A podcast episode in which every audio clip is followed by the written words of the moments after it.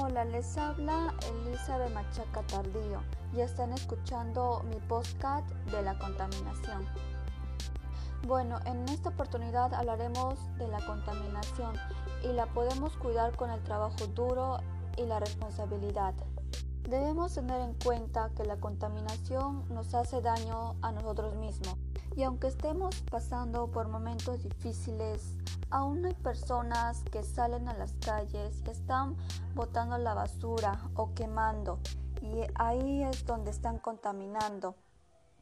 Asimismo, entre las causas que ocasionan esta situación son bronquiales, enfermedades obstructivas crónicas, asma, cáncer al pulmón, derrame cerebral, hipertensión, entre otros.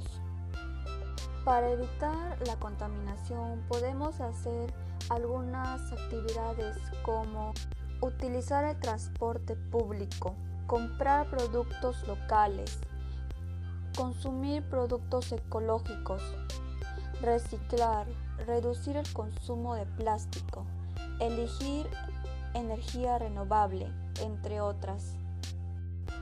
Si quieres hablar de cómo te sientes, busca a alguien de mucha confianza. Asumir la autoestima como valor personal para brindar alternativas de solución a problemas diversos. Y ahora, con todo lo mencionado, estoy segura que los queridos oyentes van a tratar de mejorar sus hábitos para ayudar a nuestro planeta Tierra a tener una casa limpia y ordenada.